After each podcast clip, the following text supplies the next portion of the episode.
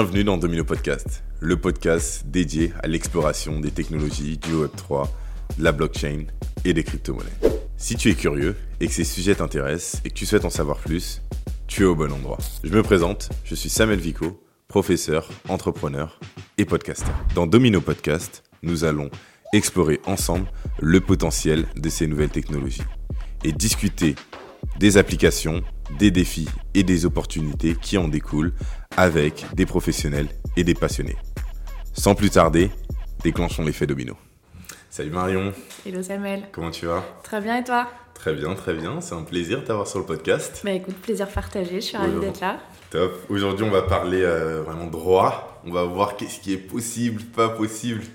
Et euh, permettre à beaucoup de, personnes de faire euh, le tri entre le faux et le vrai, ou entre l'imaginaire et ce qu'on souhaiterait, et la réalité. Ok. Tu vas peut-être briser des rêves en fait aujourd'hui. C'est possible, c'est possible. Je suis désolée par avance. en général, je laisse l'opportunité à mes invités de se présenter euh, au début. Est-ce que comment tu veux que le public puisse te connaître? Bah écoute, euh, comme ils veulent, comment, ils peuvent me connaître. Euh, donc je suis Marion, Marion Pérez-Brio. Mhm. je fais partie d'un cabinet d'avocats qui s'appelle Elco Legal et euh, qui accompagne euh, les entrepreneurs, notamment du euh, Web3, dans leur, leur structuration réglementaire et leur financement, mhm. leur recherche également de, de, financement, structuration de financement. donc on est un cabinet qui est spécialisé, comme je le disais, comme je le disais donc notamment sur le, la verticale Web3, FinTech, finance. Mhm. On a également deux autres euh, domaines de spécialité qui sont euh, le droit de la santé et euh, l'impact. Mhm. Donc le climat. et donc moi je suis donc en charge du pôle Web3 FinTech, mhm. Finance. voilà, si on peut me présenter comme ça. Bien. Ok, top. Et du coup, comment est-ce que, donc, études de droit directement, et qu'est-ce qui t'a attiré toi? Dans le droit à te dire ah, moi je veux aller dans la blockchain alors ça s'est pas fait tout de suite, c'est-à-dire que quand je suis rentrée à la fac, euh, déjà la blockchain, euh, elle était assez balbutiement, hein, très honnêtement, euh, parce que je suis rentrée à la fac il y a un petit moment. Mhm. et donc moi j'étais vraiment à la base plutôt sur la finance traditionnelle. Donc j'ai fait mes études de droit euh, dans cette optique-là, avec une spécialité ensuite en droit, des sociétés euh, et puis euh, en finance. Mhm. j'ai aussi fait au-delà du droit de la finance d'entreprise pour être vraiment sûr de, de bien comprendre euh, tous les enjeux. Ok, très bien. Euh, et puis ensuite, euh, j'ai fait des stages dans des, dans, dans, des gros cabinets américains, dans, des, dans des boîtes aussi. j'ai été, été dans plusieurs sociétés du CAC 40. Ok dans le département euh, société, euh, droit des sociétés et droit boursier. Mhm. Donc là, c'était vraiment la finance euh, un peu traditionnelle, voilà, les fonds, la bourse, le CAC 40. et puis, et puis au détour de, bah, de, de, de, ces, de ces activités-là, j'ai pu entendre parler un peu de la blockchain. Ça commençait à, à émerger et donc les, les, gens qui étaient autour de moi, les professionnels qui m'entouraient, euh, on commençait à en parler. Euh, j'avais des amis aussi euh, qui m'en parlaient, qui me mhm. disaient mais qu'est-ce que c'est que ce truc Qu'est-ce que c'est que la blockchain Je dis bah j'en sais rien. qu'est-ce que c'est? Je sais pas ce que c'est. Et donc c'est comme ça que j'ai commencé à m'y intéresser. Ok. Et t'es rentré par quelle porte? C'est quoi toi ta t'apportes euh, ton rabbit hole Mon rabbit hole, et eh ben, en fait, ça dépend euh, si j'y suis rentrée quoi, professionnellement ou personnellement. Les deux. Euh, personnellement, c'était vraiment c'était ça, c'était juste cette, ce besoin de comprendre ce qui se passait. Je sentais mhm. qu'il y avait un, il y avait un truc. Il y avait un truc quand même, c'était, c'était pas mal. Alors, en quelle année ça? bah, c'était. Alors, aucune idée. Mhm. Peut-être il y a. Y a bah, c'est quand je suis arrivée à Paris en fait, hein, donc il y a 10 ans. ok. il y a 10 ans à peu près, voilà, j'ai commencé vraiment à m'y intéresser. Alors de manière, on va dire quand même assez légère au début, c'était déjà histoire de comprendre un petit peu le, euh, la structuration le, et puis le, bah, le, le, le use case, hmm. parce que euh, c'était pas forcément évident pour moi à la base. Je suis pas du tout une techos euh, de base. Hein. La base, je suis une juriste, donc bon, il fallait comprendre quoi. et puis, donc voilà, voilà histoire de, de, comprendre un petit peu l'utilité aussi. Et là, c'est là que personnellement, j'ai vraiment creusé et que je me suis rendu compte des use cases dingue qui était euh, voilà qui était avec euh, avec cette, cette, idéologie et cet écosystème mhm. euh, j'ai trouvé aussi que la philosophie blockchain était, était, vraiment se rapprocher de, de ma philosophie donc j'ai vraiment embrassé là, à ce moment-là le côté blockchain mhm. et donc ça c'est côté personnel et ensuite côté pro bah, c'est avec les avec les clients aussi puisque donc comme je te le disais je me suis spécialisée un peu plus en finance et puis, euh, bah, j'ai des clients aussi qui se sont, euh, qui se sont intéressés à, à la blockchain, euh, au cas d'usage Web3 et, bah, de fil, et de fil en aiguille. ok, très bien. Et dans, dans, ton cabinet, donc, il se définit comme étant un cabinet en technologie de rupture. Ouais. Qu'est-ce que ça. Alors, souvent on parle donc de blockchain et autres, on parle d'IA. Ouais. Comment est-ce qu'on définit une technologie de rupture et qu'est-ce que c'est? Bah, En fait, il y a plusieurs euh, définitions d'une technologie de, rupture. Euh, nous, on voit ça un peu comme une innovation sur un marché euh, ou sur un secteur qui a été préexistant, une, innovation technique, puisqu'on mhm. parle des technologies de rupture, qui va complètement révolutionner ce marché, voire créer un nouveau marché. Euh, voilà, donc c'est euh, c'est un peu comme ça, euh, c'est notre philosophie sur, la, sur les technologies de, de, rupture, mais il y a vraiment il y a énormément d'interprétations et, de et de définitions possibles des technologies de rupture. mais pour nous, c'est vraiment toujours euh, step forward, et toujours aller euh, de l'avant et, dans les voilà dans toutes ces innovations, des technologies qui nécessitent énormément de R&D aussi, mhm. énormément. Bah, euh, c'est pas c'est pas un prérequis, mais en général avec les technologies de rupture, on a on a énormément de R&D. Ok. Et mais du coup là actuellement, donc dans cette période, vous êtes aux anges parce que là j'ai l'impression que toutes les semaines il y a une nouvelle news qui sort à partir de nouvelles technologies, que ce soit l'intelligence artificielle, euh, que ce soit l'IoT, que ce soit même la blockchain, à chaque fois, il y a. Ces temps-ci, il y a plus des use cases. Ouais, c'est ce que j'allais dire. Mais plus des use cases qui sortent bah, presque toutes les semaines, toutes les deux semaines. quoi. Bah, c'est ça qui est super intéressant et qui est vraiment passionnant quand on travaille dans, ce, dans ces domaines-là, c'est mhm. que c'est constamment en mouvement. Et c'est aussi pour ça qu'on s'est euh, qu'on s'est tourné vers ce genre de technologie, parce que c'est quelque chose qui est vraiment en mouvement euh, perpétuelle, j'allais dire. Et, euh, et, pour nous, c'est vraiment euh, c'est une remise en, en question, entre mhm. guillemets, intellectuelle tout le temps. Il faut toujours euh, retravailler les schémas, retravailler les structurations, toujours comprendre les nouveaux, bah, les nouveaux use cases qui sortent. et ça, c'est vraiment, c'est vraiment ah, bah, super Ça, ça m'intéresse énormément parce que je pense qu'il y en a aussi beaucoup comme moi qui, là encore, ça va en période de beer market. les news sont assez il y, a, un niveau de news qui n'est pas très élevé. en période de bull run, il y a énormément de news. En tant que cabinet d'avocat, comment est-ce que vous, vous organisez pour faire votre veille? Comment est-ce que vous faites en sorte de toujours être à la page et de ne pas être submergé par tout ce qui arrive? Bah, En fait, il y a plusieurs choses. Déjà, bah, on va pas se mentir, c'est quand même pas mal de boulot. Hein. La mhm. veille, euh, c'est il faut, il faut vraiment être... Euh, euh, un peu avoir des yeux partout. Euh, ça, c'est euh, la, première, la première chose. Donc déjà, bon, bah, ça, prend, ça, prend du, ça prend du temps. Après, quand on est baigné vraiment aussi dans l'écosystème, comme on l'est nous, on est entouré d'acteurs mmh. et d'entrepreneurs de cet écosystème-là. Donc c'est aussi on se nourrit aussi de, de ça. et puis, et puis on est tous et toutes au cabinet très. Euh, on a une soif d'apprendre qui est assez, euh, qui est assez euh, importante, donc on est toujours à lire les, derniers, les dernières Mais, mais toi, est-ce que tu as, as une, une, routine? Par exemple, chaque semaine, tu te dis que tu dois lire tel truc ou il y a un, média en particulier? Alors, c'est plutôt moi, c'est tous les jours mhm. déjà. je suis pas mal bah, les actus, notamment sur LinkedIn aussi, Twitter.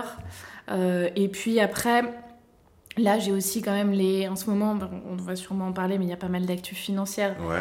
ou DeFi euh, qui sont en train de tourner. Donc, euh, même des acteurs comme Bloomberg mhm. s'en emparent.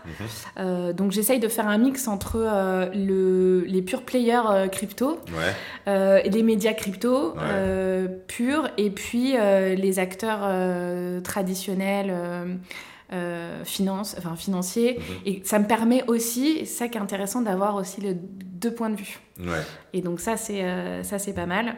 Et puis après, pour revenir à ta question aussi, pour faire le tri entre euh, les news, là, effectivement, en bear market, bon, c'est- il y en a un petit peu moins. Ouais. Euh, en bull market, il y a quand même beaucoup, beaucoup de news. Alors, Mhm. j'ai pas envie de dire qu'il y a beaucoup de fake news, mais il y a Ouais. beaucoup. C'est c'est pas forcément des fake news, attention, mais c'est des news qui sortent très vite et surtout qui ont une capacité à faire euh, réagir le marché Mhm. très très vite aussi. Mhm. Donc il faut aussi savoir un petit peu euh, step back et puis se dire genre ok on va voir déjà déjà on analyse la, la nouvelle est-ce que vraiment elle peut avoir un impact nous sur notre activité? Mhm. Ou sur bien sûr celle de nos clients Totalement. et après voilà on prend de la hauteur Et faire la différence entre la news et l'information. et l'information Euh, exactement là, on, on avait, j'avais travaillé ça avec euh, Louis Tellier, donc qui était venu, qui est euh, De Big Whale. journaliste de chez Big Whale, et on, on parlait vraiment de ça, cette différence entre faire la, la distinction entre quelque chose qui est news et avoir une information. complètement Et, euh, et vous, du coup, comment est-ce que vous faites le tri de news information? Quand est-ce que vous dites ça, c'est une information, elle est bien, on doit la traiter et euh, où est-ce qu'on va chercher peut-être les. Il y a des revues juridiques, est-ce qu'il y a des choses sur euh, ces choses? Qu'est-ce qui existe? juridiquement parlant Ouais, Euh, la chance qu'on a, c'est que si, quand il y a des news euh, ou des infos, euh, Ouais. on peut toujours les baquer juridiquement. Donc ça, voilà. Typiquement, toute la, la réglementation qui sort, ou les news sur la réglementation qui sort, Mhm. En tant qu'avocat, on va surtout regarder, nous, enfin, c'est d'ailleurs la première chose qu'on va faire, c'est regarder le texte, regarder le projet de loi, Hmm. euh, le projet de réglementation, euh, voilà, c'est ça qu'on va regarder en premier. Donc on a l'info en fait euh, Ouais. directement. Et ensuite, les interprétations que, si interprétation il y a, Mhm. bon bah, c'est déjà nous en tant que praticiens du droit qui allons faire notre propre interprétation. Et après, le- les commentaires dans, dans l'écosystème peuvent nous nourrir, mais, euh, mais la base c'est le texte. Donc Mhm. Euh, voilà, ça c'est ça par contre euh, c'est vraiment euh, c'est pas fun, hein, je Ouais, sais. non, mais, Mais c'est c'est- c'est- c'est- c'est ce Mais la parce base que. c'est ça. Donc voilà. Ju- les infos, ouais. pardon, excuse-moi, je t'ai coupé, mais les, souci, ouais. les infos juridiques, bien sûr. Après les infos financières, bah tu fais comme comme pour euh, toutes les toutes les informations, hein. c'est-à-dire que Mhm. tu vas regrouper un certain certain nombre de de de médias euh, qui sont censés être euh, fiables Mhm. pour euh, réussir à, à savoir si tu es vraiment sur une news ou si tu es sur une réelle information. Ouais, ouais. Voilà. Et euh, mince, j'ai un petit truc sur lequel il faut rebondir, bon, c'est pas grave. Sur aujourd'hui, euh, l'aspect vous accompagnez donc des entreprises au financement. Notamment, ouais, c'est notre corps de métier. Ok. Et sur cette partie-là, moi, c'est la période dans laquelle je suis rentré, c'était pendant les ICO. Ouais. Est-ce que les ICO, il y en a encore aujourd'hui? Ah, en 2023, est-ce qu'il y a encore des sociétés qui font des ICO Ouais. Euh, Il y en a, mais assez peu. Ouais. Euh, donc peut-être ICO à définir ce que c'est euh, une ICO. Une ICO, ça veut dire Initial Coin Offering. Mhm. Donc c'est l'opération qui consiste pour une société à émettre un token, Mhm. donc un jeton, et à le proposer à la vente. Ouais. Donc en France, on a, ou même dans l'écosystème, on a deux types de jetons, Mhm. majoritairement, euh, Ouais. qui sont d'un côté ce qu'on appelle les utility tokens, et de l'autre côté les security tokens. Security à différencier, c'est pas un truc de la sécurité. Pas du tout. On est plutôt sur c'est l'anglais, du securities- Ouais, c'est Voilà. de l'anglais, security, securities. Euh, en fait, un security token, c'est un token, un jeton, Mhm. qui a la caractéristique d'un titre financier. Ok. Donc c'est comme si c'était un jeton action. C'est ça. Par exemple, une action, c'est un, effectivement, euh, donc une action, elle donne droit euh, notamment à des droits euh, financiers, Mhm. des droits politiques aussi. Mhm. Donc les dro- le droit financier, c'est le dividende. Euh, le droit politique, c'est le droit de voter Mhm. aux âgés. Ouais. Eh bien, si un token te donne ces mêmes droits, il va avoir il y a très très très très très très très, très grande chance ouais. qu'il qu soit qualifié de security token. Euh, donc il n'y a pas que les actions, on a aussi les obligations et, et les, contrats, euh, les contrats financiers. Du coup, à partir du moment où un token a un aspect de gouvernance, il bascule dans la phase security ou non? Alors, bah, c'est un petit peu plus compliqué que ça, hein, tu t'en doutes. euh, sinon, ce serait pas drôle. Mais euh, oui, disons qu'en gros, il va y avoir un faisceau d'indices. Mhm. euh, L'AMF, donc c'est l'AMF qui va, qui va enfin, qui, va, qui va avoir un pouvoir de supervision euh, là-dessus. Mhm. Et euh, effectivement, elle indique que lorsque euh, le, le titre, pardon, le, le token a des caractéristiques euh, qui se rapprochent des caractéristiques des titres financiers, Mhm. eh bien, il, y a de fortes chances euh, qu'il soit considéré comme un security token. Ok. Après, l'AMF indique aussi que voilà, ça reste à prendre au cas par cas. Donc c'est pour ça qu'il est nécessaire de toujours faire une qualification du token, savoir Mhm. si c'est un utility ou un security. Ouais. Pourquoi? Parce que euh, donc les security tokens, eux, ils sont donc considérés comme des titres financiers. Ouais. Euh, Enfin, ils ont les caractéristiques de titres financiers. Et donc, euh, une offre au public de security token euh, est soumise à la réglementation financière classique. Ok. C'est ce qu'on appelle une STO, Security Token Offering. Offering, ouais. Euh, et donc là, lorsque une- un émetteur souhaite offrir au public euh, ces security tokens, Mhm. donc c'est une offre au public de titres, Mhm. euh, et donc là, c'est la réglementation prospectus, je ne sais pas si tu es familier avec cette euh, réglementation-là, mais qui est une réglementation un peu assez, enfin, assez lourde Ouais. et qui nécessite, lorsque tu souhaites faire ce type d'offre et que tu euh, dépasses certains paliers, de déposer auprès de l'AMF ce qu'on appelle un prospectus, qui est un- une documentation euh, qui va en gros, hein, je schématise, Mhm. mais reprendre toutes les caractéristiques euh, de, ton, de, de ton titre, hein, de- du produit que tu, euh, que tu offres, euh, de ta société, ton, l'offre en elle-même. Voilà. Et donc l'AMF va, va avoir un œil sur, cette, sur ton offre. Mhm. Et tant que tu n'as pas déposé ce prospectus, tu ne peux pas, évidemment, et que, que ce n'est pas validé par l'AMF, Mhm. tu ne peux pas... Si, Euh, si- devais faire un gros résumé un peu de ça, ouais, désolé, j'ai pas mal de plantes, du Non, coup, de temps en une petite baisse.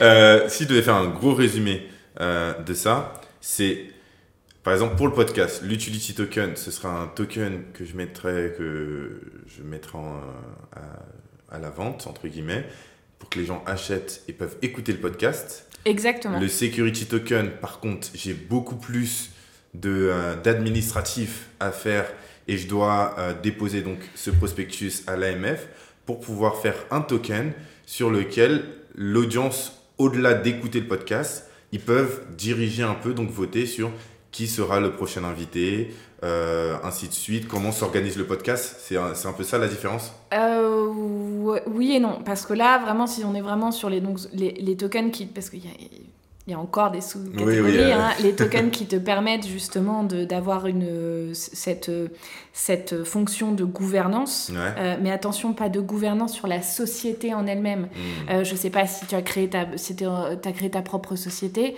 Mhm. Si effectivement le token que tu émets garantit aux détenteurs du token que lorsque tu vas faire ta prochaine approbation de compte, par exemple, ils vont pouvoir voter euh, sur, cette, sur cette approbation de compte, Mhm. ou lorsque tu fais une AG, ils peuvent voter en AG.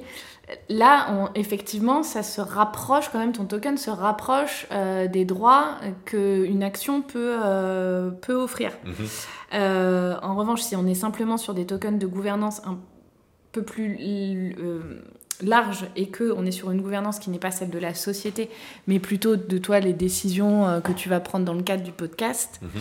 Euh, c'est ce qu'on appelle donc un token de gouvernance qui n'est pas nécessairement un security token. Donc lui qui pourrait être un, uti- un utility token. Ouais. D'où l'importance de la qualification à chaque fois.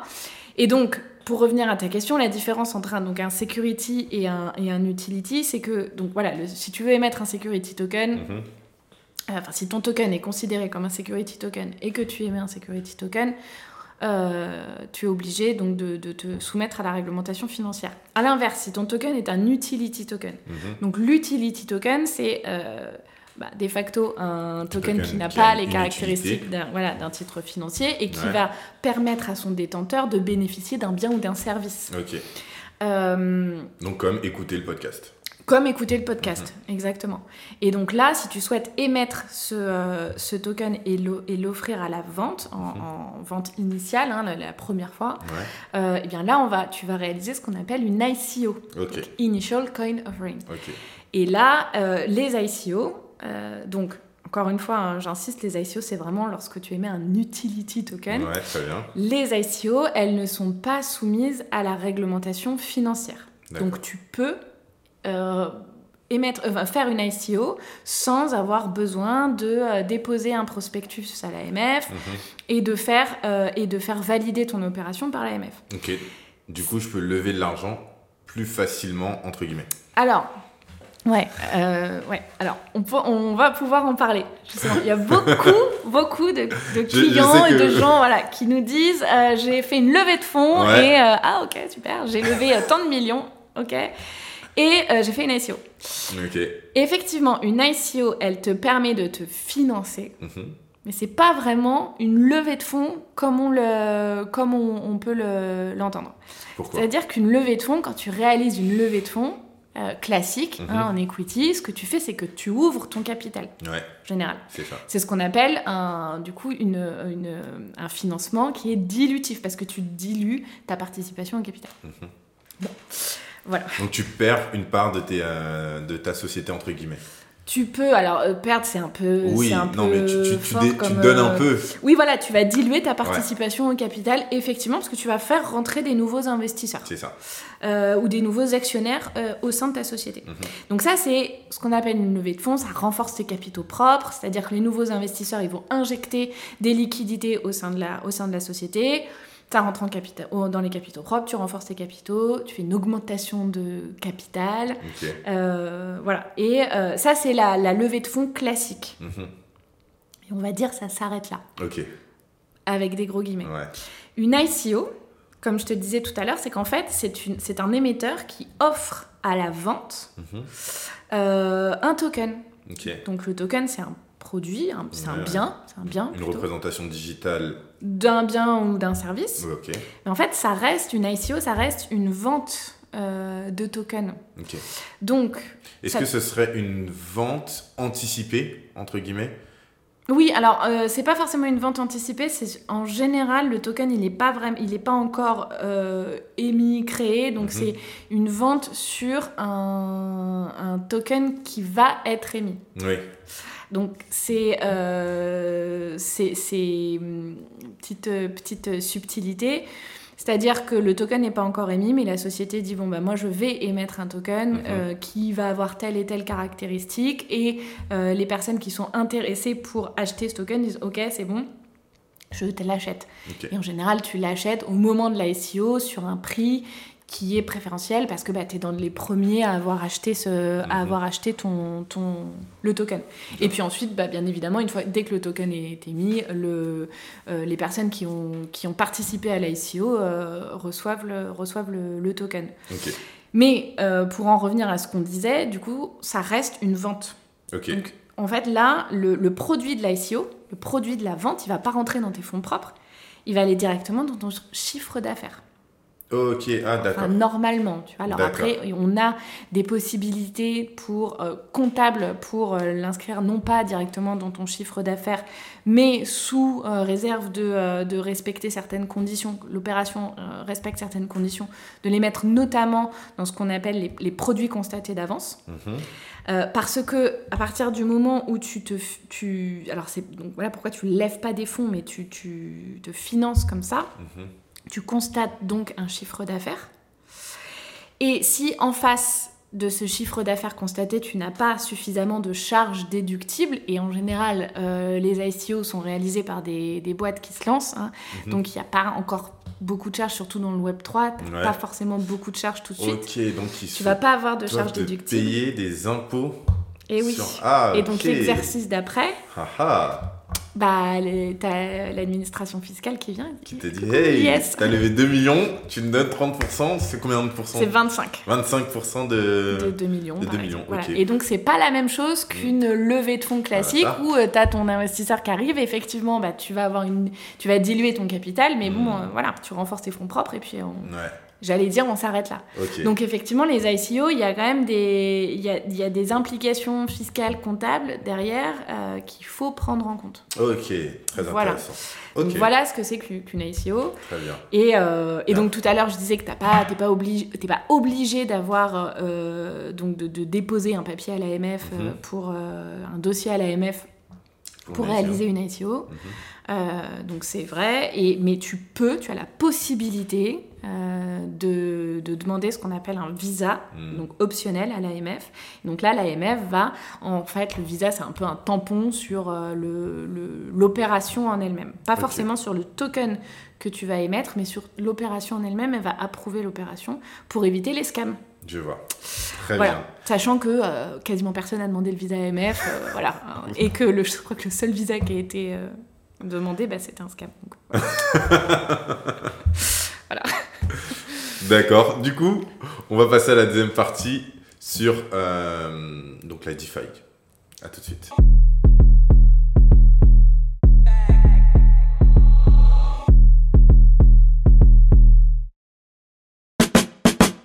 On est de retour.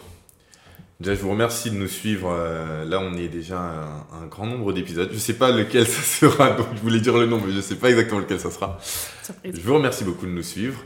Euh, mais je le rappelle, pour ceux qui ne nous suivent pas encore, de mettre sur le petit bouton follow juste en bas, de pouvoir mettre, euh, si vous nous écoutez sur votre plateforme de podcast, style Spotify ou Apple Podcast, de nous mettre les 5 étoiles. Et sur YouTube, bah ouais, follow, mettre un pouce bleu, ça nous aide énormément. N'hésitez pas aussi à commenter, je regarde tous les commentaires et j'essaye de vous répondre. Donc euh, pour euh, engager un peu la conversation et, euh, et retrouvez-nous donc sur, sur LinkedIn et sur les autres plateformes. Je, mettrai, je partagerai le, le, LinkedIn de Marion, comme ça vous pourrez rentrer en contact avec elle si vous avez des, des ICO et vous avez d'être bien accompagné. On revient du coup. J'aimerais qu'on puisse définir, donc là tout ça, ça rentre dans une grande famille qui s'appelle la DeFi, la finance décentralisée. Qu'est-ce que c'est que la finance décentralisée? Alors, c'est une très bonne question. Merci. Euh, la finance décentralisée, en fait, euh, encore une fois, il y a plusieurs définitions qui, mhm. sont, euh, qui peuvent être apportées à la finance décentralisée. En fait, ça part, la, finance décentralisée et l'émergence plutôt de la finance décentralisée vient d'abord d'un constat hmm. Qui est celui que la finance traditionnelle, euh, donc qu'on va appeler la TradFi mhm. euh, ou la CFI pour euh, Centralized Finance. donc la finance traditionnelle, pour pouvoir réaliser une opération ou pour pouvoir valider une opération en finance traditionnelle, en fait, on est obligé, il est nécessaire de passer par énormément d'intermédiaires. Mhm. Et donc le, le, fait de passer par ces intermédiaires-là rallonge les délais de, de, validation euh, des opérations. Mhm. Et puis, euh, bah, évidemment, c'est un petit peu plus cher aussi, puisque chaque intermédiaire, euh, en fait, doit être rémunéré. Mhm. donc ça, c'est le du coup, constat. Une grosse barrière à l'entrée, un manque de disponibilité, notamment les marchés financiers. Ils ouvrent, c'est 9h ou 8h à 18h. Et la DeFi, elle, elle dort pas. Alors, c'est une des caractéristiques de la DeFi. Euh, oui, oui, effectivement. Là, on a en fait, dans la, dans la, dans la CeFi, on a plusieurs, euh, ou finances traditionnelles, on a plusieurs places boursières mhm. euh, qui ouvrent et qui, et qui ferment à des, à des horaires convenus. Et donc, avec les, avec les, les, décalages horaires, mhm. bon, bah, évidemment, on, a, on a certains, certaines petites frictions. Ouais. Effectivement, on a, la, la DeFi permet de, de, de, lisser tout ça, puisque mhm. bon, bah, il n'y a, plus de, y a plus de place boursière en elle-même. Mhm. Et, euh, et, donc tout peut se faire euh, à, à tout moment. Mais euh, donc, donc voilà, cette DeFi-là, pourquoi est-ce qu'elle a émergé? Donc à la suite de ce constat euh, de, certains, de certains acteurs et de mhm. certains opérateurs qui se sont dit, bon bah voilà, en fait on a, on a un système qui est un peu trop euh, long, un peu trop lourd et surtout avec beaucoup trop d'intermédiaires. Mhm. Donc euh, la, la, finance décentralisée, elle, elle s'appuie sur la technologie blockchain. Ok. Et notamment les smart contracts. Mhm. et ce qui lui permet donc les smart contracts, c'est des contrats qui sont automatisés, ce qui lui mhm. permet justement de jamais s'arrêter. En fait. Ça. Et les opérations vont être passées ce qu'on appelle en peer-to-peer, mhm. c'est-à-dire en pair à pair, en personne à, personne. Voilà, de personne euh, euh, entre toi et moi. il n'y aura pas forcément d'intermédiaire entre nous, entre nous deux. Et donc, cette, euh, cette désintermédiation, cette mhm. décentralisation, on n'a pas un acteur unique ou un acteur qui centralise toutes les opérations.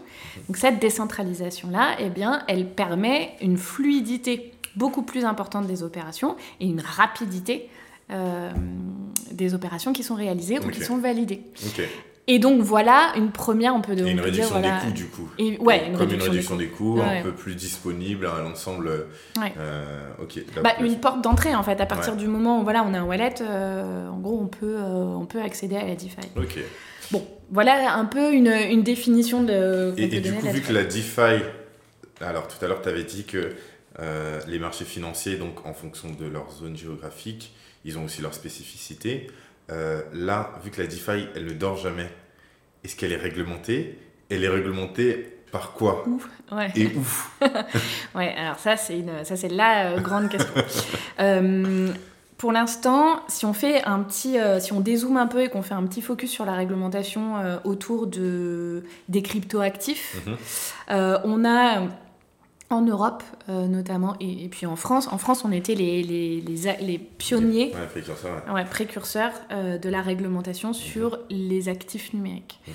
Euh, donc on a, je, je, vais passer rapidement, hein, mais on a effectivement certaines réglementations sur les actifs numériques et les mhm. prestataires, notamment les prestataires de services sur actifs numériques, sont les fameux PSAN, qui donc comme leur nom l'indique, sont des prestataires qui euh, proposent des prestations, mhm. des acteurs qui proposent des prestations avec des actifs numériques. Mhm. Ça, c'est un premier cadre de, réglementation. Euh, donc, on a, on a pour l'instant, au niveau national, un enregistrement et un agrément optionnel euh, auprès de l'AMF en tant que PSAN lorsqu'on veut, lorsqu'un acteur souhaite réaliser au moins quatre, euh, quatre euh, services sur actifs numériques qui, voilà, qui sont, enfin pour, pour la, dézoomer encore plus, on a, on a une dizaine de services sur actifs numériques qui, sont, qui sont listés par le Code monétaire et financier. Dans cette dizaine d'actifs numériques, il y en a quatre principaux pour lequel, pour l'exercice, si, si, un acteur veut exercer ces, quatre, activités, il est, voilà, voilà, il est obligé d'être au moins référencé. Enregistré. c'est ça. Enregistré. L'enregistrement est obligatoire sur ces mhm. quatre, euh, sur l'exercice d'un ou plusieurs de ces quatre services. Mhm. Donc, je le rappelle euh, rapidement, c'est euh, le, on-off ramp, hein, donc l'achat ou la vente d'actifs numériques contre du fiat. Mhm ou l'échange d'actifs numériques contre d'autres actifs numériques, la conservation d'actifs numériques ou de moyens d'accès à des actifs numériques euh, pour le compte de tiers, et l'exploitation d'une plateforme euh, de négociation type, euh, je sais pas si on peut le dire, voilà, type exchange, voilà, type, exchange classique. On a le droit de dire. Voilà. Donc si on veut faire ces quatre, un acteur veut réaliser une de ces quatre prestations, voilà, il doit être absolument être PSAN. Mais ça, ce sont donc des prestations sur des actifs numériques. C'est pas forcément on rentre pas forcément dans le cadre de la DeFi. C'est vraiment sur des actifs numériques euh, et des prestations définies.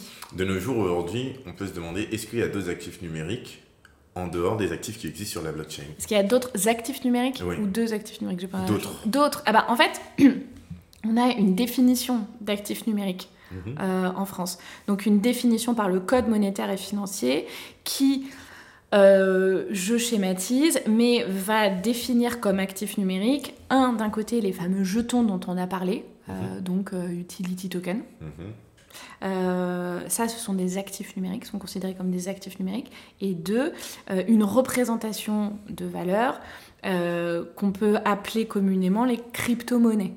Voilà. Donc les jetons type utility token et les crypto-monnaies sont les deux types d'actifs numériques mhm. qui sont définis par la réglementation française. Hmm. Tout ce qui ne rentre pas dans cette définition euh, d'actif numérique n'est pas considéré comme un actif numérique en France. Donc, la réglementation autour des actifs numériques, notamment la réglementation PSAN mhm. et la réglementation MICA, euh, qui est donc la réglementation européenne, mhm. euh, voilà, donc les, les actifs, je m'arrête là, qui, ne, qui ne sont pas considérés comme des actifs numériques, qui ne rentrent pas dans la, dans la définition d'actifs numériques, au moins au niveau français, mhm. ne sont pas concernés normalement par la réglementation. J'ai posé une question un peu euh, bateau, mais si euh, j'ai une action et autres et qu'on utilise un ordinateur pour pouvoir bah, se l'échanger au final, l'action elle est numérique, on l'a plus sous forme de papier. Ah oui, alors il y a une différence entre ça. Ça fait longtemps que les, euh, même dans la finance traditionnelle, les titres financiers sont, numé sont numérisés. Très bien. Euh, le- ça- ils sont pas forcément tokenisés. Ok. C'est pas tout à fait la même chose. Pour être tokenisé, il faudrait notamment qu'ils soient justement inscrits sur un, dis- un dispositif type blockchain. Ok, donc Voilà. l'aspect La- blockchain, la technologie utilisée Ouais. fait la distinction entre la, la nature des, euh, des actifs. Notamment, oui voilà, notamment, euh, notamment là pour, pour l'action, la différence entre une action numérique Mhm. et une action qui, qui pourrait être tokenisée. Ok, Euh, mais on a certains actifs, par exemple, ou certains, certaines typologies de, de crypto-actifs, ouais. type NFT, on a Mhm. beaucoup entendu parler des NFT. Euh, eh bien, de, les NFT sont exclus de la qualification d'actifs numériques. Ok, Donc ils ne rentrent pas. Les, les acteurs qui, euh, qui, ne, qui, ne, qui rendent des prestations de services qui sont purs NFT, où il y a seulement des NFT, Mhm. qui n'agissent que sur des NFT, ne sont pas forcément soumis à la réglementation sur les, sur les actifs numériques. ok, très bien. Mais si maintenant j'ai des NFT et que je récolte de l'argent et qu'il y a un- de l'échange, vu que ça reste quelque chose qui n'est pas un actif numérique, je ne suis pas dans les quatre points que tu as cités euh, au préalable, du coup il n'est pas PSAN. Alors, euh, oui, vu comme ça, écoute, si vraiment, si on est seulement... Si l'actif qui est, euh, qui est échangé ne peut pas être qualifié d'actif numérique, Mhm. la réglementation sur les actifs numériques, de facto, ne va pas s'appliquer. Euh, donc voilà, euh, sur, sur cette première, sur ce premier un peu cadre Et, et- et pourquoi on met un cadre aussi euh, Qu'est-ce qui fait qu'on impose Pourquoi on a besoin d'une réglementation? Bah en fait, ça c'est une, une question qui défraie un peu, qui a défrayé un peu la chronique, notamment au moment justement de la, donc, euh, la, le- la loi Pacte, hein, c'est Mhm. c'est la, le- le- la réglementation sur les actifs numériques en France, elle découle de la loi Pacte, et ensuite là euh, du, du règlement MICA, donc Mhm. qui va rentrer en application fin 2024 Mhm. au niveau Bah, européen. C'était 2018, il me semble. 2019, ouais. Mais ouais. 2019, ouais, pas loin. Et, euh, et donc, la... qu'est-ce que je disais? Euh, Oui, voilà, pourquoi est-ce qu'on a besoin de cette, euh, Ouais. pourquoi est-ce qu'on a besoin de cette réglementation? Donc, c'est un peu défrayé la chronique euh, parce que bah, beaucoup d'acteurs ont vu ça comme un frein Mhm. justement à leur activité. Ouais. Je pense qu'il faut pas tout à fait le voir comme ça. C'est plutôt pas vraiment un frein, mais en tout cas un, un cadre réglementaire qui va permettre de rassurer Ouais. un, le marché, Mhm. parce que, et notamment là, avec l'application de Mika, enfin mi- la- l'entrée en application de Mika, on va avoir un cadre européen Mhm. euh, harmonisé, un cadre réglementaire européen, et qui est amené à durer pendant Ouais. au moins 4-5 ans. On est sûr qu'on va avoir la- les mêmes règles pour tout le monde. Mhm. Donc, c'est quand même un gage de sécurité juridique pour le marché, Mhm. qui n'est pas, né- qui est pas Ah, négligeable. mais je, partage ça, même moi, moi je vais faire partie de ceux qui étaient contre. Oui, bah, euh, je départ, que comprends. je- ouais, non, ouais, ouais. mais, euh, on veut aller Ouais. vite, on veut pouvoir euh, oui. développer des choses. Et sauf que là, c'est. euh, mais j'ai aussi euh, été de ceux qu'on a retourné parce que, effectivement, j'ai vu que à partir du moment où la France a pris le pas, en fait, ça lui a donné un avantage par rapport aux autres pays. Mais la vraie question euh, que moi je me pose aussi, c'est par rapport à ça, il y a les Américains Mm. qui, en général, eux ont leur propre législation Ouais. et on le voit très souvent. Celle qui reste, c'est celle des Américains. Ouais, mais Donc, est-ce que on peut avoir la nôtre? Et lorsque les deux sont en confrontation, laquelle gagne? Parce qu'on a l'impression, nous, que euh, dès que les Américains sont dedans, Mm. on a beau avoir mis tout ce qu'on a mis, Mm. les Américains, ils font ce qu'ils veulent. Alors, euh, oui, c'est un peu ça. Mais là, la chance, entre guillemets, qu'on a, c'est que les, les, les, les, Américains, les États-Unis, n'ont pas de réglementation sur les actifs numériques. Très bien. Donc, on a effectivement une euh, SEC qui est très prolifique. Ouais. Donc, la SEC, c'est le- le- l'équivalent de l'AMF euh, américain, c'est le gendarme de la bourse américain. Ouais. Et donc la SEC euh, s'agite, j'ai envie de dire, autour euh, de l'écosystème euh, crypto. Mhm. Mais elle a du mal à définir elle-même les choses. Mais parce qu'en fait, il n'y a pas de réglementation Oui.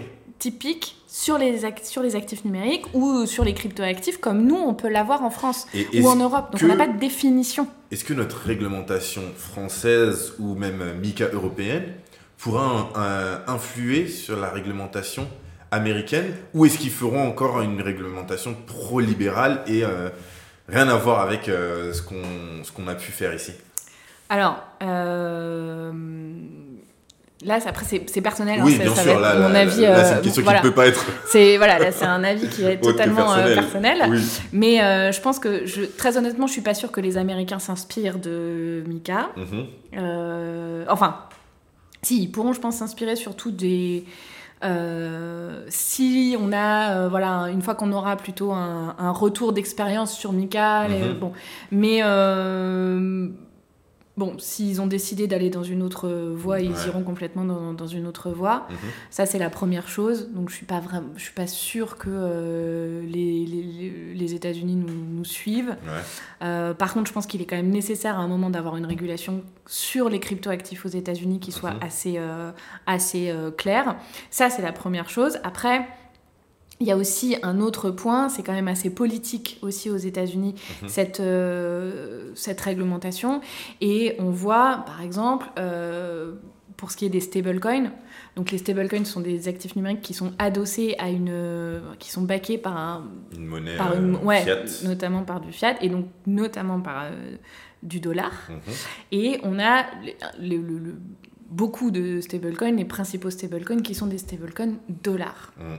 Et donc là, les États-Unis, bah, ça les arrange d'avoir un stablecoin qui soit un stablecoin dollar. Et donc là, on va pas trop. euh, je- Parce que si, la transaction entre crypto-monnaies se fait au final avec du stablecoin dollar, bah, derrière, on a du dollar, ouais. on a du dollar qui est utilisé. euh, Qui est backé. Alors, est le, oui. stablecoin, ouais, le stablecoin dollar, il va être backé en dollars. C'est-à-dire qu'on va avoir. Mais le- en fait, le, ce qu'il faut retenir, c'est que surtout, bah, voilà, à partir du moment où le stablecoin dollar euh, donc, euh, est un des stablecoins les plus, euh, les plus puissants, c'est pas tout à fait le terme, mais les plus, les plus courants, voilà.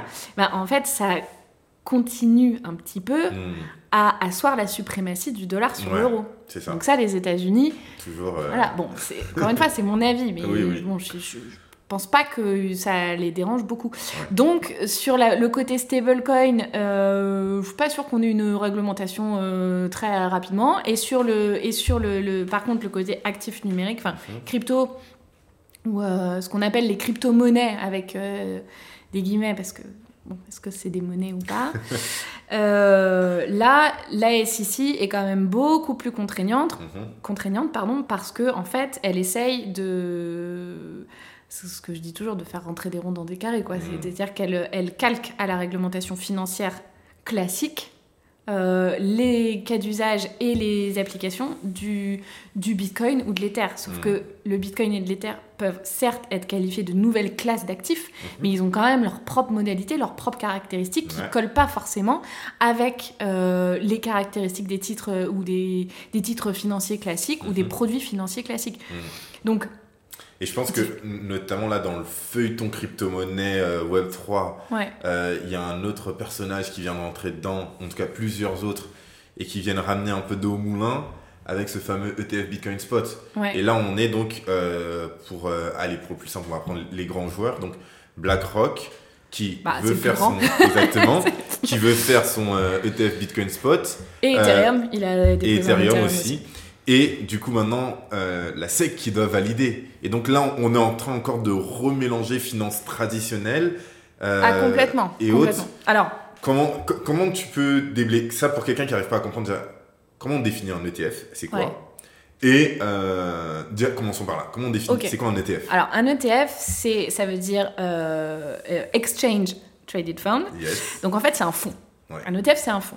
Euh, L'ETF, c'est vrai qu'on en entend beaucoup parler en ce moment. Mhm. euh, donc l'ETF euh, Bitcoin, l'ETF Ethereum, BlackRock lance son ETF. Bon, l'ETF, ce n'est pas un produit ou un fonds qui a été créé par la DeFi. Hmm.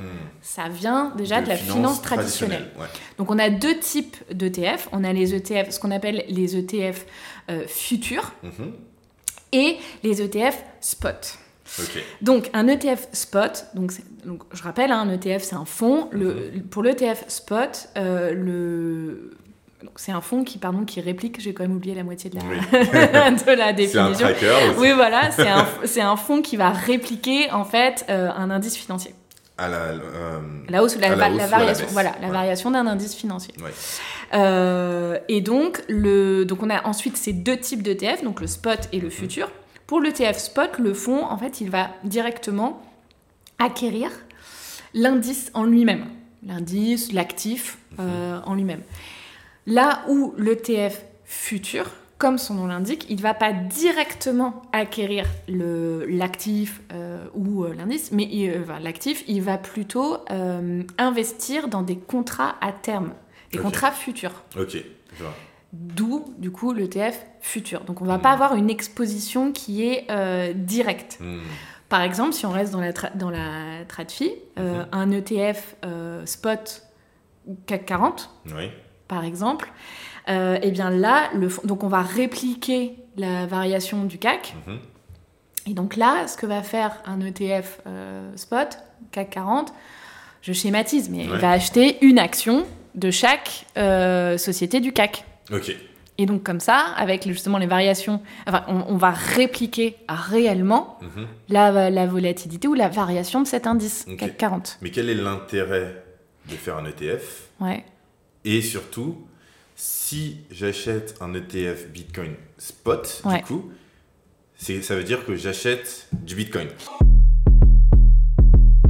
Alors, déjà, tu n'achètes pas vraiment un ETF. Tu investis dans un ETF. Parce que, encore une fois, un ETF, c'est un, c'est un fonds. Ok, très bien. Euh, donc, le. C'est quoi leur business model? Bah alors après ça ils ont chacun le ils ont chacun le leur mais vraiment c'est de c'est de c'est de permettre de répliquer les variations d'un mhm. les variations d'un d'un indice euh, et donc de permettre à leurs euh, à leurs euh, investisseurs on va dire de bah, de bénéficier euh, des, euh, des, gains, ou pas, moyennant évidemment une, une, commission. Mhm. Et donc sans une exposition, on, a, on a une exposition à un indice, mais qui est un petit peu, euh, un petit peu différé, enfin protégé. D'où, là, on parle beaucoup de l'ETF Spot Bitcoin ou l'ETF Spot Ethereum, qu'a mhm. déposé notamment BlackRock. BlackRock donc la première société de gestion au monde. Euh, voilà, et donc ils ont, ils ont déposé une demande auprès de la SEC pour faire euh, approuver donc deux de ces, deux de ces, enfin, ces deux ETF. Mhm. Et donc là, concrètement, euh, en gros, comment ça, comment ça marche? Bah, C'est que le, le, fonds, l'ETF, va mhm. acheter du Bitcoin. Et donc c'est pour ça que tout le monde s'active, tout le monde bouge, parce que d'un seul coup, si on, on lit finance traditionnelle et DeFi, il va y avoir d'un seul coup beaucoup plus de fonds, beaucoup plus de liquidités qui va entrer dans le marché de la DeFi, c'est bien ça? Bah, C'est-à-dire qu'en fait, ton ETF, ton, ton, si tu as un ETF Bitcoin, euh, typiquement BlackRock qui va acheter, enfin qui, veut justement répliquer, c'est un, un euh, un spot et qui veut répliquer justement euh, la variation du Bitcoin, il va acheter des Bitcoins. Donc, à, qui est-ce qu'il va l'acheter? C'est ça le truc. Donc, le, le, le, cours, le cours, va monter. Sachant que, bon, euh, de ce qu'on a entendu, c'est qu'apparemment, BlackRock ne euh, voudrait pas forcément acheter en direct les bitcoins, mais achèterait un autre ETF, un autre fonds. Donc c'est bon, voilà, mais ça. bon, voilà. oui, voilà, mais ce qui, ce qui permet pour eux même d'éviter un peu le euh, enfin, de limiter leurs risques. Mais ça, après, c'est en interne, mais effectivement, c'est quand même quelque chose d'assez unique si on hmm. arrive à avoir un ETF euh, Bitcoin, ça, parce que ça permet, au-delà même de l'émetteur, enfin, ou, du, du, de BlackRock en hmm. lui-même, ça permet justement à des, euh, à des investisseurs de s'exposer à la crypto. Exactement. Mais pas directement. Parce que pour en revenir à ta question, c'est pas toi qui achètes le Bitcoin, c'est le fonds qui l'achète pour toi. et toi, tu bénéficies du rendement. Mais du coup, alors, pour euh, un, puriste comme moi ou euh, comme ceux qui, qui, écoutent parfois, ça peut faire hérisser en se disant, mais l'objectif de la DeFi, donc Decentralized Finance, c'est-à-dire décentralisé, c'est de, de ne pas plus avoir d'intermédiaire. Je suis d'accord, Et sauf qu'au final, on se retrouve avec quelque chose où Oui, mais on a encore des intermédiaires. ça, je suis d'accord. Maintenant, après, je pense que quand vraiment tu es un acteur euh, DeFi Mhm. euh, pur, donc tu passes vraiment en, en pair à pair, en peer-to-peer, je suis Mhm. pas su- sûre. Encore une fois, c'est bon, là, c'est mon avis. Oui. Je suis pas sûre que les acteurs purs DeFi achètent. Euh, Enfin, achètent via un ETF ou Ouais. investissent via un ETF. C'est vraiment plutôt pour les acteurs qui viennent de la finance traditionnelle, qui veulent s'exposer à, des, à ce- cette nouvelle catégorie de- d'actifs Mhm. Et qui euh, bon, le, le- ont pas forcément par exemple de wallet Mhm. ou qui veulent pas rentrer directement dans, la, dans, le, dans, le, dans le- veulent pas avoir le risque DeFi. aussi de perdre leur, euh, leur code et donc perdre leur token, ce genre de choses. Voilà, ça dépend. Je pense que vraiment, c'est deux. c'est- un- le L'ETF va pas forcément s'adresser aux mêmes, euh, Typologies aux de mêmes personnes. typologies de personnes que la DeFi, qu'on peut l'entendre effectivement en Mhm. puriste, euh, toi et moi. C'est pas. C'est pas tout à fait les mêmes typologies de personnes qui, qui sont, euh, qui sont euh, visées. On peut aussi, parce que justement, on peut avoir des, institu- enfin, des, des, des institutionnels ou, des, Mhm. ou des investisseurs un peu plus capés euh, qui vont, qui vont investir dans les ETF Et, et ouais, plutôt que directement. Et euh, notamment, c'est là où on voit, pour ceux qui sont dans le milieu, on voit vraiment un aspect très intéressant parce que ça va amener ce nombre de personnes. On voit le, la DeFi par rapport à la finance traditionnelle, on est à peu près de l'ordre de 1%. Donc la capitalisation totale de la DeFi par rapport à la finance Ouais. traditionnelle, on est de l'ordre d'à peu près euh, 1% euh, en termes de capitalisation. Du coup, là, il suffirait qu'il y ait que euh, 2 ou 3% de la finance traditionnelle qui est orientée vers euh, cette euh, DeFi et le- les mouvements de marché seront phénoménales et vont, euh, vont être énormes. Est-ce que c'est c'est vrai ou est-ce que c'est juste euh, ce qu'on, la, belle narration qu'on veut se donner dans le monde de la crypto pour pouvoir se, se rassurer que oui, enfin, Bah alors pour le oui pour une de savoir si la SEC va finir par approuver ou pas un Ouais. ETF. Pa- pa- Parce qu'au final, c'est- Ouais. la narration. Par exemple, alors, dans le podcast, on fait pas forcément du conseil en investissement où on ne dit pas allez acheter Ah bah, telle euh, non, crypto vaut- et autres. parce Vaut que- mieux pas. Exactement. Mais sur les réseaux, il y en a énormément. Et les gens, ils vendent ça avec euh, le raccourci de ETF Bitcoin Spot arrive, il y a plus d'argent qui va rentrer dans les cryptos, les cryptos vont monter, achetez des cryptos maintenant. Oui alors après chacun son interprétation. Mhm. Je laisserai euh, chacun juge de son, son propre euh, conseil en investissement. investissement. hein, euh, voilà. Euh, je me risquerai pas à, à ça. Maintenant ce est- ce que- ce qu'on peut dire c'est que effectivement si on a une approbation des ETF Bitcoin ou Ethereum. Mhm. Spot euh, par la SEC. Ce sera au-delà même après de tous le- les, les schémas, mais ce sera surtout un facteur ou un indice de confiance Mhm. euh, dans, de la part de la SEC euh, dans le marché crypto. Ce qui Ouais. pour l'instant n'est objectivement pas le cas. Ça. Euh, parce que elle, elle, la SEC se refuse à approuver un ETF Bitcoin, Mhm. notamment le dernier en date, c'était euh, Grayscale, Mhm. Euh, et elle s'est d'ailleurs fait retoquer là-dessus. Parce que, si on fait un petit euh, rappel des faits, Oui. euh, donc on a ces deux ETF euh, dont on a parlé tout à l'heure, l'ETF Spot, l'ETF Futur. Et Mhm. l'ETF Futur, comme je le disais, donc c'est un, un ETF qui va investir dans des contrats à terme, dans des contrats euh, futurs. Et, donc en fait, ce sont c'est le- le- les, les contrats euh, à terme, euh, ce sont des, des instruments financiers qui sont euh, utilisés pour euh, anticiper les Mhm. variations futures euh, d'un actif ou d'un indice. Euh, et ce sont des, des- des instruments qui sont vraiment encadrés par la réglementation financière, Mhm. et notamment la réglementation financière américaine. Ouais. Donc les ETF, les ETF futurs, sont plus compliqués. C'est pas forcément qu'ils sont plus compliqués, mais ils sont déjà plus régulés. La SEC, elle sait, euh, enfin, elle, elle- elle connaît euh, ce- ce- les contrats, euh, voilà, les, les contrats futurs. Ils sont vraiment plus encadrés, on va dire. Donc, pour la SEC, c'est un- plutôt un gage de sécurité sur le marché. Enfin, pas un gage de sécurité, mais disons que le marché, elle considère que le marché est suffisamment sécurisé Mhm. grâce à cette réglementation-là pour pouvoir approuver des ETF futurs. Mhm.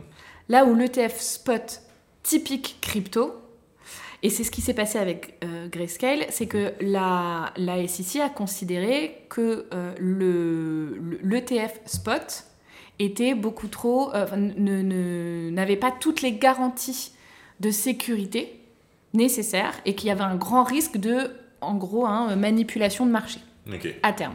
Ouais. Voilà, qu'o- qu'on pouvait facimu- euh, facilement manipuler le marché et donc au détriment des investisseurs. Hmm. Et là, le juge américain euh, est venu récemment retoquer la SEC et la décision de la SEC là-dessus. Donc, décision de la SEC qui était de, de ne pas approuver le, l'ETF, euh, c'était un ETF Bitcoin Spot de Grayscale. Mhm.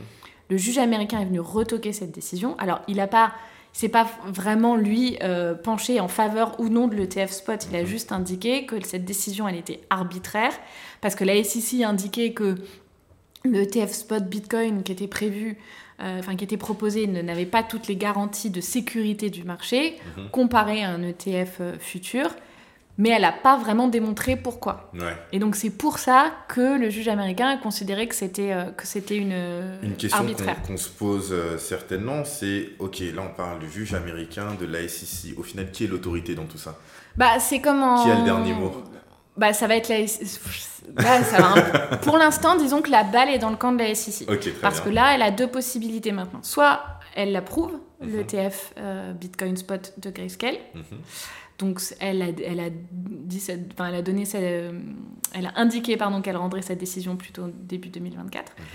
Euh, soit elle trouve un autre argument et elle, et elle refuse. Mhm. Euh, donc la balle est dans le camp de la SEC. Et puis surtout derrière on a BlackRock, Mhm. donc qui a déjà déposé une demande d'ETF Bitcoin Spot et qui là vient de déposer une demande d'ETF Bitcoin, euh, d'ETF euh, Spot Ouais, Ethereum. Ouais. et donc BlackRock, c'est comme on le disait, la plus grosse société de gestion, c'est un mastodonte.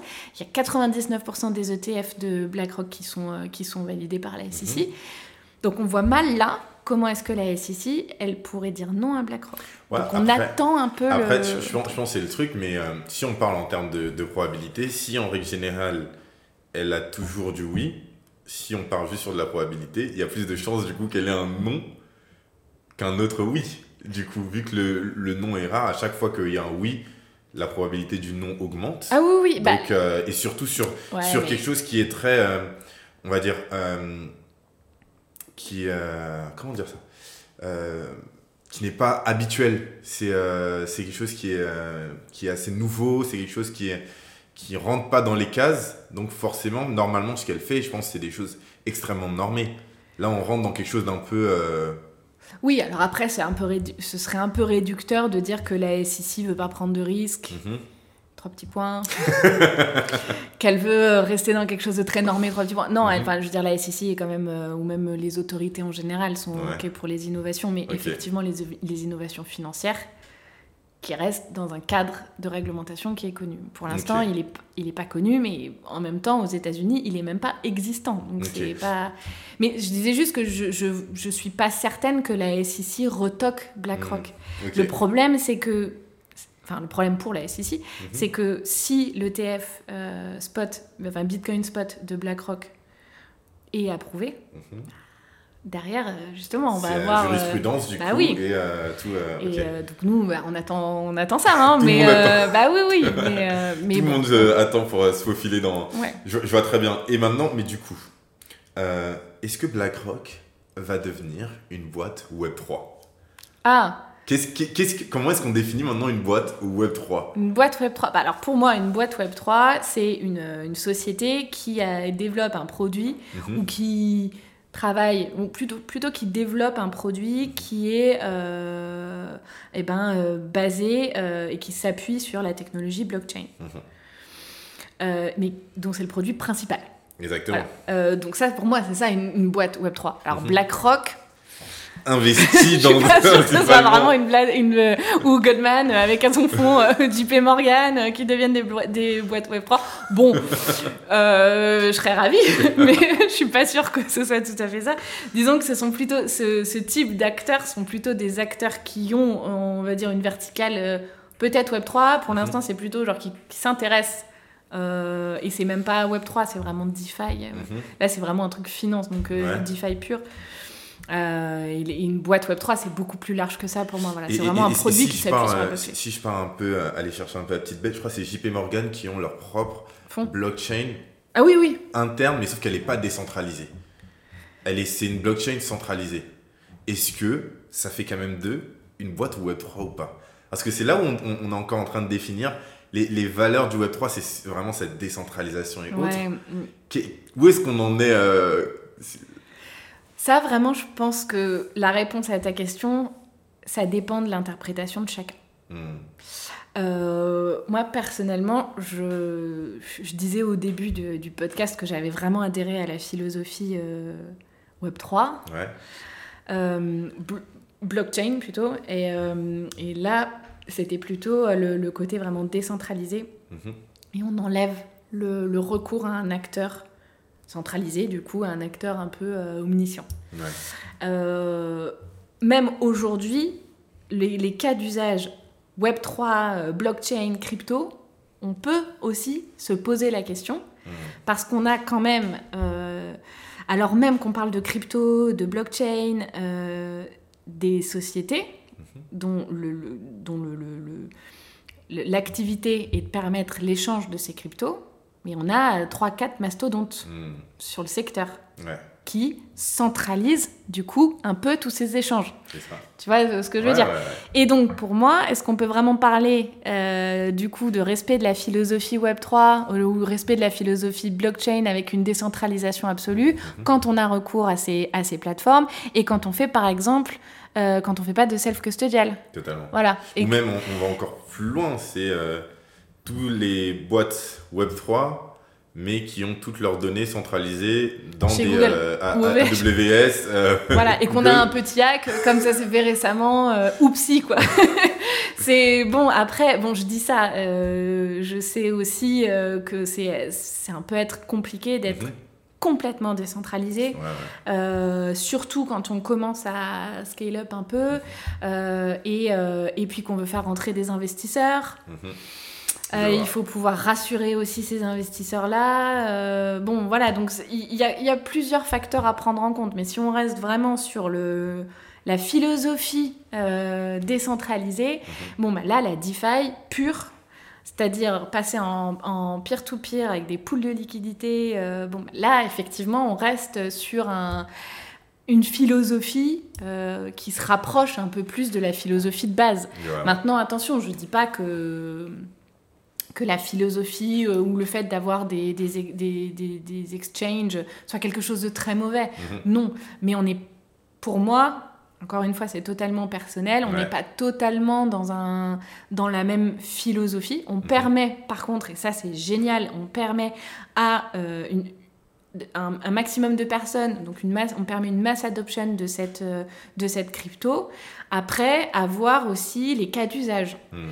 Parce que, encore une fois, je mets un disclaimer, c'est personnel, mais euh, d'utiliser la crypto, en fait, comme un nouvel actif, considérer que c'est un nouvel actif, une nouvelle classe d'actifs, et du coup en faire un outil de spéculation, c'est très bien, Mhm.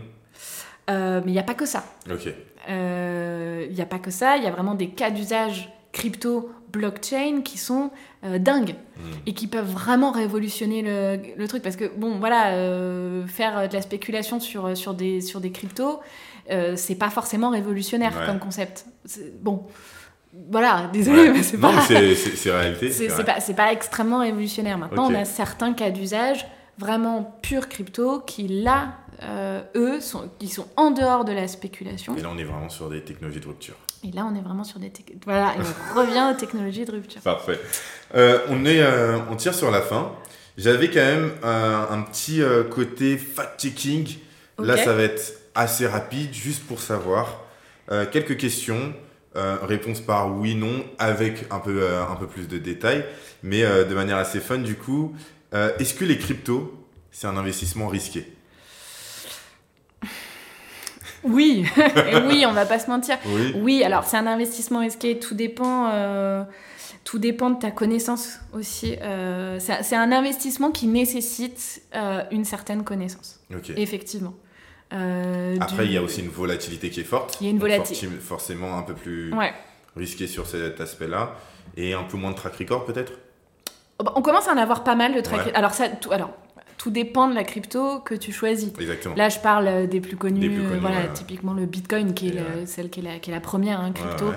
Donc on, a, on commence à avoir pas mal de track record sur le, sur le Bitcoin. Mhm. Euh, le seul souci, c'est qu'on dit un peu, bon, bah là, là, en ce moment, on est dans une, quand même un petit, petit, petit côté euh, frémissement euh, euh, sur Bitcoin, et donc il y a tout, tout qui s'emballe.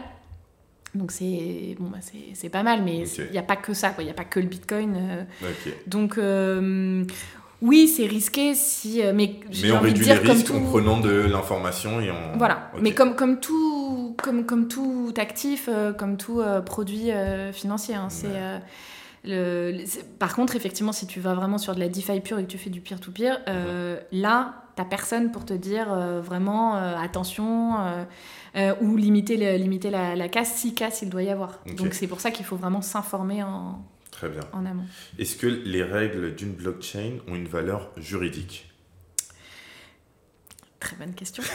Euh, en fait, les règles d'une blockchain, ça dépend ce que tu appelles les règles d'une blockchain. Est-ce que c'est le code, Mhm. donc le, le code euh, de la, la blockchain, ou alors est-ce que c'est aussi le, euh, les, les, Les règles établies par. les- euh, ouais, les règles établies ou par exemple les terms and conditions Mhm. d'un, d'un produit, d'une dApps euh, qui va, être, et- qui, qui va s'appuyer sur une blockchain. Parce que la blockchain en elle-même, c'est, une ligne de code. Oui. Et ensuite, tu vas avoir des applications qui vont se développer sur cette blockchain-là. Mhm. Et donc là, en fonction des applications qui sont développées et des cas d'usage qui sont développés, tu peux avoir bien évidemment des terms and conditions de ces cas d'usage-là, de ces applications-là, qui, eux, quand ils sont draftés, ce qui n'est pas toujours le cas, Mhm. euh, quand ils sont draftés, évidemment, ont, euh, ont une, valeur, euh, une valeur contraignante, une valeur juridique. En fait, tu as vraiment la blockchain, c'est la base. Ensuite, Ok. tu as tout ce qui est autour de cette blockchain, qui est du contractuel, hein, qui va rester les, les SAFT, par exemple, au moment d'une ICO. Mhm. C'est du, contractuel, c'est une valeur, une valeur légale. Ok. Ce que tu vas mettre aussi dans ton, dans ton smart contract, tout dépend. En fait, c'est un peu. Et du coup, est-ce qu'un smart contract a une valeur juridique du coup Ouais. Ok. Oh, les- les- Donc ça reste un contrat entre deux personnes. Un smart contract, ça reste un contrat. Ouais, Ok. ouais. Très bien. Euh, est-ce que tout le monde peut créer sa crypto? Oui.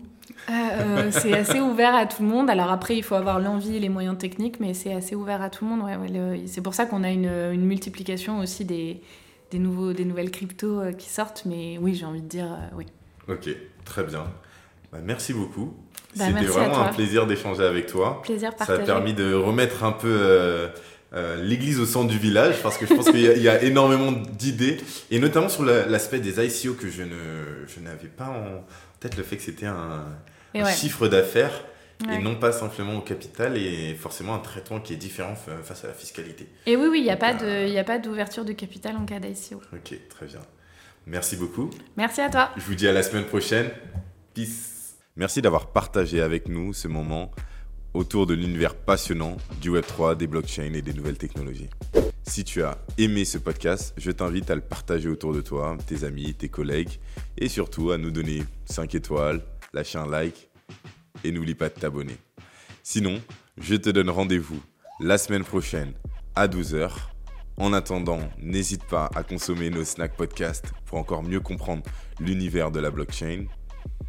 Et en attendant, déclenchons l'effet domino. Allez, ciao